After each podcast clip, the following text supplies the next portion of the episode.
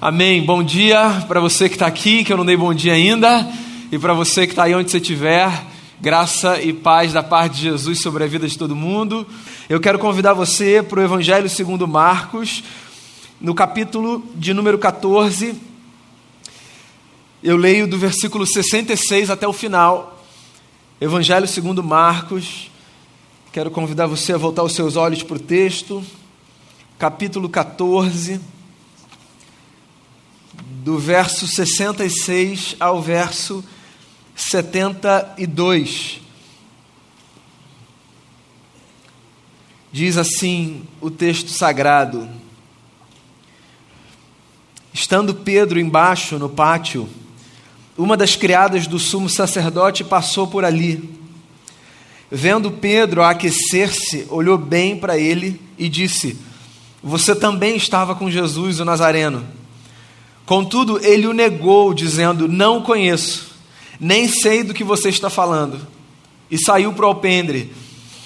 Quando a criada o viu lá, disse novamente aos que estavam por perto: Esse aí é um deles. E de novo ele negou. Pouco tempo depois, os que estavam sentados ali perto disseram a Pedro: Certamente você é um deles, você é galileu. Ele começou a se amaldiçoar e a jurar não conheço o homem de quem vocês estão falando. E logo o galo cantou pela segunda vez. Então Pedro se lembrou da palavra que Jesus lhe tinha dito: Antes que duas vezes cante o galo, você me negará três vezes. E se pôs a chorar. Registro de Marcos, nosso irmão na fé, apóstolo de Jesus. Sabe que você percebe quando um texto dos evangelhos é muito importante? É quando esse texto aparece nas páginas dos quatro evangelistas. Não que os outros não sejam, veja bem, todo texto que está aqui é importante. Mas parece que algumas histórias precisavam ficar gravadas e serem passadas. E a gente percebe isso quando a gente olha para Marcos, Mateus, João e Lucas, e a gente encontra esses registros nos quatro evangelhos. Esse trecho aqui, pequeno, do final da história ministerial de Jesus, é um trecho que se enquadra nesse quesito, com esse grau de importância. É um trecho que está entre as lições mais preciosas que a gente precisa carregar para a vida. Esse texto é um texto que fala de muitas coisas, ainda que ele seja pequeno. E eu queria ler esse texto nessa manhã a partir de uma perspectiva, que é a perspectiva que nos faz lembrar que na vida nós somos duas coisas radicalmente imperfeitos e profundamente amados. É interessante como na vida a gente se posiciona e se apresenta de forma muito influenciada pelas circunstâncias. O que eu estou querendo dizer é o seguinte: no dia que está tudo bem, que as coisas estão no lugar, que a gente não sente nenhum cheiro de ameaça, que não tem nada vindo para desestabilizar a gente, a gente tem muito mais facilidade de dar os nossos brados de fé, de dizer coisas que carregam uma força que não necessariamente a gente tem na realidade. Então vamos lá, a saúde está boa, o dinheiro está na conta, o emprego está garantido, os relacionamentos estão estáveis. Parece que não tem nada desestabilizando de forma muito significativa. E aí a gente canta com muita segurança as canções de fé que a gente entoa aqui nos nossos ajuntamentos, os nossos brados de vitória, as nossas declarações de fidelidade a Jesus. Daí as coisas saem do lugar, os dias ficam mais difíceis, as lutas se intensificam, os relacionamentos ficam instáveis, o dinheiro vai embora, a gente ouve alguma coisa no trabalho, e curiosamente, a mesma canção que a gente cantava com uma força, a gente continua a cantar com intensidade, mas parece que com algum grau de desespero. Dizendo assim: Senhor, por favor. Porque a vida é assim. Um dia a gente está bem, outro a gente está muito bem, outro a gente está mal, outro a gente está muito mal. Esse episódio aqui de Pedro é um episódio interessante, porque não é nem de um dia que ele estava mal, sendo que no outro dia ele estava bem. É de um dia que ele começou bem e terminou mal. Porque a vida é assim, né? Num dia, às vezes, a gente começa bem e termina mal. Ou começa mal e termina bem, não tem uma ordem. Bem, para encurtar essa história longa, Se você não conhecer o texto, o que está acontecendo aqui é o seguinte: são os últimos dias de vida de Jesus, período final desses três anos de ministério. Jesus em Jerusalém com seus discípulos. As coisas não estavam fáceis para Jesus do ponto de vista da tranquilidade da sua liberdade. Não que ele estivesse inquieto, até estava. O Getsemane revela isso. Havia tristeza profunda, havia dor em Cristo, nosso Senhor. Mas Jesus era um homem muito consciente da sua missão e ele sabia o que o aguardava. Os discípulos, eu não tenho tanta certeza se eles conseguiam discernir o momento. Porque não poucas vezes Jesus se aproximou dos discípulos dizendo: Olha, o que vai acontecer comigo vai ser isso. E os discípulos bradavam, dizendo: Não, não, não, nós não vamos permitir que isso aconteça com o Senhor. Os discípulos de Jesus, conquanto caminhassem perto de Jesus, parece eles não tinham uma noção muito sofisticada da realidade, sabe? Eles tinham a impressão de que por Jesus, porque Jesus era quem ele era, nada haveria de acontecer com ele. Mesmo que o mestre alertasse, advertisse, os dias serão difíceis. Eu vou para a cruz, é necessário que eu morra. Os discípulos eram aqueles amigos que davam força. Amigos dão força, certo? Vai acontecer nada não. Vai ficar tudo bem. A gente está aqui com você. Mas uma coisa é a força que a gente dá quando está tudo bem. Outra coisa é a força que a gente dá quando as circunstâncias ficam difíceis. Pedro era um grande amigo de Jesus. Um dos três principais amigos de Jesus. Era o Pedro, o Tiago e o João, o João, nem sempre no barquinho. Mas eram os três. O João, o maior deles. Aquele a quem o Senhor amava. Poucos dias antes, as coisas começaram a ficar conturbadas para o Cristo, e poucos momentos antes desse episódio, Jesus mais uma vez os advertiu quanto ao que haveria de acontecer: que ele seria preso e que ele seria morto. E esse amigo de Jesus, Pedro, era aquele amigo mais afoito que a gente tem. Todo mundo tem um amigo mais afoito, certo? Que responde rápido, que não deixa nem você acabar de falar, ele já sabe o que ele vai dizer, que atravessa as falas, que dá os brados. Olha, não é que os amigos afoitos são os piores, mas geralmente são os que mais pagam com a língua. Porque quem é muito afoito no falar, corre mais risco de pagar com a língua. Quando Jesus disse que seria preso, pouco tempo antes, o Pedro foi o primeiro a dizer o seguinte: Mestre, todo mundo pode te abandonar eu sou fechamento do Senhor até o fim. Essa turma aí, ó, pode estar de brincadeira. Eu estou de verdade. Comigo o Senhor pode contar. Tudo que nós tem é nós. Já ouviu? Comigo o Senhor conta. Essa turma pode abandonar, eu estou com o Senhor. Não abro mão. Vou até o fim. Engraçado como Jesus ouve algumas das nossas falas, né? Hoje a gente conversa com Jesus de outra forma, através da oração. Mas a impressão que eu tenho é que a reação de Jesus, ouvindo as nossas conversas, deve ser exatamente a mesma reação de Jesus ao ouvir esse brado do Pedro. Daniel, você não sabe o que você está falando.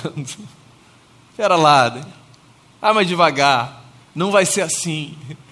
O Pedro ouviu isso expressamente dos lábios de Jesus. Ao brado dele de todos vão te abandonar, mas eu vou com o Senhor até o fim. Jesus disse: Pedro, meu amigo, a verdade é que antes que o galo cante duas vezes, você vai me negar. Três. E aquela cena se desfez. E se desfez de uma cena de conversa para uma cena de perseguição. Porque pouco tempo depois o que aconteceu foi o seguinte: os soldados romanos começaram a se aproximar de onde Jesus e os seus discípulos estavam. E eles se aproximaram conduzidos por um dos discípulos de Jesus, Judas, que traiu o Senhor com um beijo, o que é muito simbólico, porque toda traição é a traição de um beijo, de um beijo que a gente espera receber, mas que ao invés dele vem uma espada que nos apunhala. A gente só é traído por quem a gente ama. Judas o trai com um beijo. E a partir daquele momento a cena se transforma. Porque o beijo que Judas dá em Jesus, quando no Getsemane os soldados chegam sem saber que é o mestre, como nós vamos identificar quem ele é? São todos iguais. Jesus era um igual. Eu acho isso lindo, parece um detalhe no texto, né? Jesus era um igual. Jesus não se portava como um diferente, não se vestia como um diferente, não se destacava entre os homens, era um entre todos. Como nós haveremos de saber quem ele é? Os soldados perguntaram a Judas. Ao que o discípulo de Jesus respondeu: Aquele que eu beijar, esse é o mestre. E aquela cena de conversa, de brado de vitória e de choque de realidade se desfez, porque naquele mesmo momento os soldados chegaram e levaram Jesus. E foi exatamente nessa hora que todos aqueles amigos de Jesus se dispersaram. É aquela hora que todo mundo se lembra que tem um negócio para fazer em casa. Todo mundo sai fora, sai correndo. Na verdade, o que acontece é que a turma toma uma certa distância, mas fica ali acompanhando, sabe, para ver o que vai acontecer com o seu Senhor. E a história vai noite adentro, e Jesus é levado para esse espaço de poder, no qual ele é açoitado, confrontado, e os discípulos estão ali sem saber se se aproximam ou se distanciam. Pedro era um amigo de Jesus, eu acredito nisso. A experiência de Pedro de dar um brado, mas de se afastar, ela não invalida a amizade de Jesus. Os erros que os nossos amigos cometem contra nós não são erros que necessariamente invalidam a amizade, certo? Eles fazem parte da amizade. A gente também erra contra os nossos amigos. E graças a Deus a gente continua sendo acolhido por eles, por elas, porque a amizade pressupõe isso a possibilidade de um beijo de traição, de nós sermos entregues por aqueles que nós esperávamos que nos abraçassem. Faz parte da amizade ferir ser ferido. Quem disse isso foi C.S. Lewis certa vez num livro lindíssimo chamado Os Quatro Amores. Não tem jeito. A gente não consegue proteger o nosso coração dos riscos e das feridas do amor. O único lugar da gente proteger o nosso coração das feridas do amor é ou o céu, onde nenhum amor trará a possibilidade de feridas, ou o inferno, onde o amor não existe. Nessa vida, amar significa correr riscos de ferir e de ser ferido. Então Pedro era um amigo de Jesus que amava Jesus, mas que não tinha uma consciência muito profunda de quem ele era. É engraçado como a gente tem muita ilusão acerca de quem nós somos, né? A imagem que a gente tem sobre a gente, ela se refaz de acordo com as circunstâncias. E se numa hora a gente acha que a gente é de um jeito, quando as circunstâncias mudam, a gente percebe que a gente não era aquilo que a gente achava que a gente fosse. E que os brados que a gente fazia ecoar, na verdade, não se sustentavam com tanta facilidade. Porque o que acontece aqui nessa cena é o seguinte: quando todo mundo está ali levando Jesus, vendo Jesus ser açoitado, bradando contra Jesus, pedindo que ele seja crucificado, os discípulos estão guardando uma certa distância, mas tentando também se aproximar para ver o que vai acontecer com o seu Senhor. E eles assumem o risco de serem identificados. E é o que acontece com Pedro. Uma mulher criada do sumo sacerdote se aproxima de Pedro e diz assim: Você é um deles. Eu já te vi andar com ele. E nessa hora, exatamente nessa hora, o amigo que pouco tempo antes tinha dito: Eu nunca vou deixar o Senhor, reage dizendo: Eu nunca vi esse camarada, você está me confundindo, não sou eu. E veja só, para que a gente não taque pedra no Pedro, o que, que a gente faz quando a gente está nessa situação de intimidação, de risco de vida, nesse medo extremo? A gente banca quem a gente é. A gente estufa o peito e diz: sou eu mesmo, faça o que você quiser comigo. É possível que a gente faça às vezes, mas é provável que a gente não faça tantas outras vezes, porque a gente é quem a gente é, imperfeito. Tem um negócio que todo mundo carrega e que é insuperável do ponto de vista da eliminação da história, que é o medo. A gente carrega esse negócio, que é o medo. E a gente não supera o medo enquanto uma realidade da vida. A gente supera circunstancialmente o medo. Às vezes a gente tem mais coragem. E a gente diz, sou eu mesmo, custe o que custar. Às vezes não. Às vezes o medo se impõe, domina a gente. A gente teme, a gente fala o que a gente não devia falar, a gente entrega o que a gente não devia entregar, as circunstâncias são assim, a vida é muito complexa. E aí aqui está o Pedro, cheio de medo, com medo de morrer, porque a morte dá medo mesmo. Na verdade, o Gil já cantou isso, né? A gente não tem medo da morte, a gente tem medo de morrer. Porque a morte é um negócio que vem depois. A morrer é essa experiência angustiante de você ver perder. Então Pedro está ali com medo de morrer, mesmo que ele não tenha medo da morte. E ele diz: Não sou eu. Ele erra, ele peca, ele falha. Mas a mulher insiste. Porque num outro momento, ela vê o Pedro ali e ela diz assim: Você é um deles. Você é um deles, eu sei que você é. E aí eu disse um negócio no começo aqui da minha fala, que é você percebe como uma história é muito importante nos evangelhos quando você descobre os quatro evangelistas a registrando, né? E uma das coisas bacanas da gente perceber uma história registrada pelos quatro evangelistas é que elas necessariamente carregam ênfases diferentes. Porque a gente pode falar da mesma coisa, mas cada um vai dar a ênfase que salta aos seus olhos, certo? Então é interessante que num dos registros dessa história, se não me falha a memória, no registro de Mateus, mas eu posso estar enganado, o que o evangelista conta para a gente é que da segunda vez que Pedro é identificado, quem o identifica diz uma coisa muito interessante. O que Mateus conta é que quando identificam Pedro pela segunda vez, falam assim: olha, você é discípulo de Jesus porque você fala como ele. Cara, isso é não uma ameaça, mas um testemunho, né? Percebe? No caso ali é uma ameaça. É, você não vai se esconder. Eu sei quem você é. Eu sei, você segue esse cara. Mas para e pensa se isso não é um elogio. É um testemunho. Você fala como ele. Esse seu jeito de falar, essas coisas que saem da sua boca, não tem como negar, você é discípulo dele. Você não está vestindo camisa de Jesus, você não está cantando uma música gospel aí, mas você fala como ele, eu sei quem você é. Não dá para negar.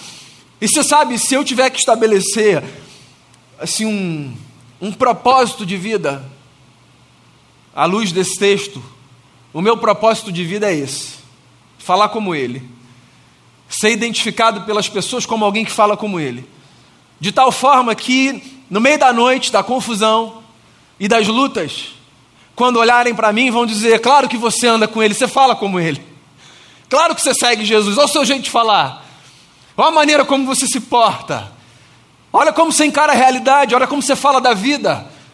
Olha como você vê o mundo. É claro que você é discípulo de Jesus, porque no final das contas, amigos e amigas, o que testemunha o nosso discipulado não é o repertório que a gente decora, o versículo que a gente memoriza, a agenda que a gente frequenta.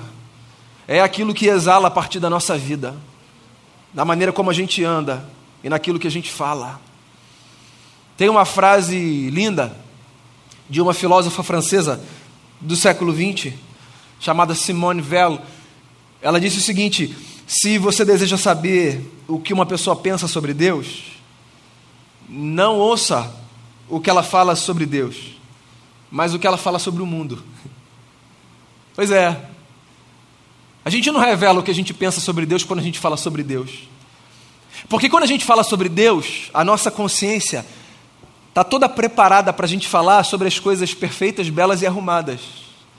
Mas quando a gente fala sobre o mundo onde Deus está, mas diante do qual a nossa consciência não está necessariamente treinada e preparada para falar sobre Deus, é aí que a gente revela quem Deus é na nossa cabeça.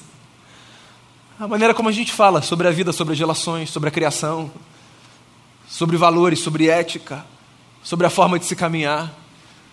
Você deseja ver como uma pessoa pensa acerca de Deus? Ora, veja a maneira como ela fala sobre o mundo o que salta aos seus olhos, o que é importante para ela, a maneira como ela se posiciona, o que ela abraça, o que ela deixa de abraçar. Porque de Deus a gente fala de verdade quando a gente fala sobre a vida. E percebe, Pedro não está aqui falando sobre Jesus, eu não tenho essa impressão, ele está com medo. Tudo que ele menos quer é ser identificado com Jesus nessa hora. Porque ser identificado com Jesus nessa hora significa correr o risco de ter o seu pescoço cortado. Mas ele está ali e a maneira como ele vive não deixa ele negar. Ele é um discípulo de Jesus porque ele fala como Jesus. Então, meu amigo, minha amiga, não tem a ver com a sua agenda no domingo, nem com o versículo que você memorizou, nem com a rádio que você ouve, ou com a playlist que você montou. Não tem a ver com qualquer coisa que nitidamente e claramente identifique você como um seguidor ou uma seguidora de Jesus.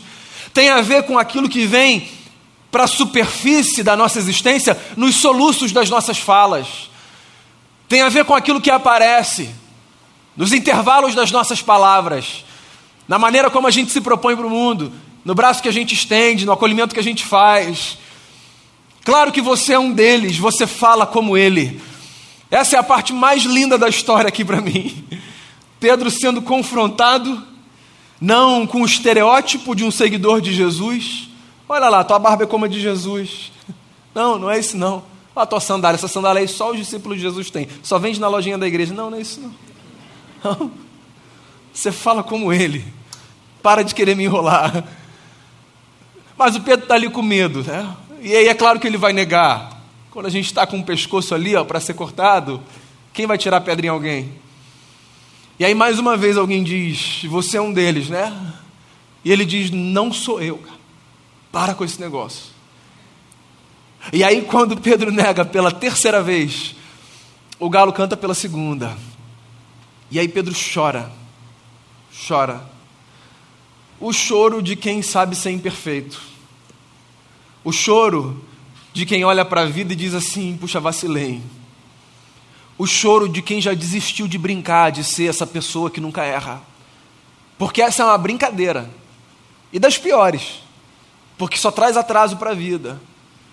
Sabe esse negócio de você querer pretender ser perfeito? Isso é uma brincadeira. E eu diria de mau gosto. Porque joga contra você. Atrapalha os seus dias. Pedro está aqui chorando. Porque olha só, quando a gente erra, tem nada melhor que a gente possa fazer do que chorar. Não necessariamente o choro das lágrimas que caem dos nossos olhos, mas o choro da alma que se vê no espelho e diz para si: errei, perdão, Senhor. E Pedro sai. E eu fico aqui nas minhas conjecturas tentando construir o que é que fez com que Pedro, ao chorar, tendo traído seu amigo, não escolhesse para si o mesmo fim que Judas escolheu quando traiu também o seu amigo. Porque a gente fala de Judas como traidor de Jesus, né? Mas isso é ou não é uma traição? Oh, o cara está ali, pertinho de você. Inclusive, outro evangelista diz que na hora que Pedro nega Jesus pela terceira vez, esses olhares se cruzam. O do amigo traído e o do amigo que o traiu. E quando a gente trai ou é traído, a coisa mais angustiante que pode acontecer é esse encontro de olhares, né? Porque o que a gente quer é fugir da realidade. Porque o olhar, o olhar é esse campo do confronto. Os olhos são as janelas da nossa alma. Quando a gente é olhado no olho, parece que alguém está vendo alguma coisa que está lá dentro, né? E que a gente achava que só a gente que estava vendo. Vai, todo mundo aqui já foi criança. Seu pai e sua mãe diziam para você assim: vem cá, quero conversar com você. Quem foi que fez isso? E aí o que, que você faz quando não dá para fugir? Fui eu não, mãe. Você foge do olhar, porque o olhar escancara a alma, desnuda, né? fala tudo. E aí o Pedro está ali, tendo acabado de fazer o que num brado ele tinha dito: Eu nunca vou fazer. E para o azar dele, ou para a sorte dele, ele se encontra no meio daquela multidão, justamente com os olhos de Jesus. E você sabe qual é a impressão que eu tenho? Ele não sai dali e se mata como Judas fez, como Judas fez, porque o olhar de Jesus, quando se propõe na direção dos nossos olhos, não nos oferece outra coisa que não seja um amor profundo, absoluto e irrefreável, que abraça a gente, restaura a nossa vida e diz no silêncio: Eu sei, você descobriu, né? Você é profundamente imperfeito mas eu quero lembrar você, você também é profundamente amado. É isso que Jesus faz com a gente quando Ele olha nos nossos olhos. A vida é uma loucura. Um dia a gente grita, o brado da fortaleza. No outro dia, a gente chora a dor da traição que a gente cometeu. Qualquer que seja o dia, vale a pena buscar no meio da multidão os olhos de Jesus. Mesmo que tenha sido contra ele que a gente pecou, porque todo pecado é um pecado contra ele. Não fuja dos olhos de Jesus, não. Permita que ele olhe no fundo da sua alma e diga a você e a mim o que a gente precisa ouvir todos os dias. Nós somos radicalmente imperfeitos, mas somos também profundamente amados. E a minha oração, irmão e irmã, de perto e de longe, é que todos os dias, quantas vezes for necessário, você se encontre com o amor profundo de Jesus, que em face do seu erro não permite que você vá e diga assim: não tem mais jeito para minha vida, mas que pelo contrário devolve a você a esperança de caminhar. Foi com esse Pedro que traiu que alguns dias depois o mestre teve uma conversa linda, dizendo: Pedro, você me ama? Pedro, você me ama? Pedro, você me ama três vezes, como três vezes Pedro negou. Então, Pedro, faz o seguinte: cuida do meu rebanho, meu amigo. Ninguém é descartável para Jesus, mesmo quem o trai. Na verdade, se quem traísse Jesus fosse descartável, ele não poderia contar com nenhum de nós. A boa notícia é ele escolheu contar com gente como a gente. Então, que o amor de Jesus inunde a sua alma, liberte o seu olhar e devolva você para a vida, todos os dias, com uma nova esperança e com a possibilidade de construir o melhor mundo que você puder, porque, porque Deus está aí, passeando por esse mundo através desse amor que Ele derrama sobre os nossos corações. Vamos fazer uma oração?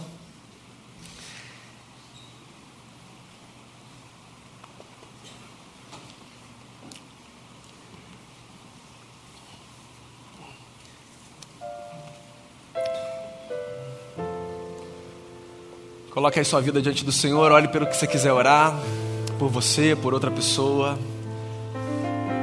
Ore pelo mundo.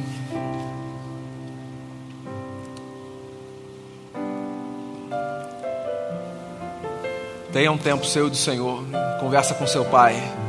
Agradeça por esse amor maravilhoso. Admita a sua imperfeição. Quanto antes, melhor será Admita para Deus: Deus, eu sou isso daqui. Eu brado, mas eu falho. Porque isso é libertador. Libertador. Admitir imperfeição é libertador. Agora, perceba-se profundamente amado e profundamente amada por Jesus Cristo de Nazaré. O olhar de Cristo na sua direção não é um olhar de condenação, é um olhar de acolhimento não há condenação para aqueles que estão em Cristo Jesus, diz o apóstolo Paulo. Se o olhar de Jesus para nós fosse um olhar de condenação, nós teríamos a nossa história findada lá atrás. O olhar de Jesus para mim e para você é um olhar de eu amo vocês.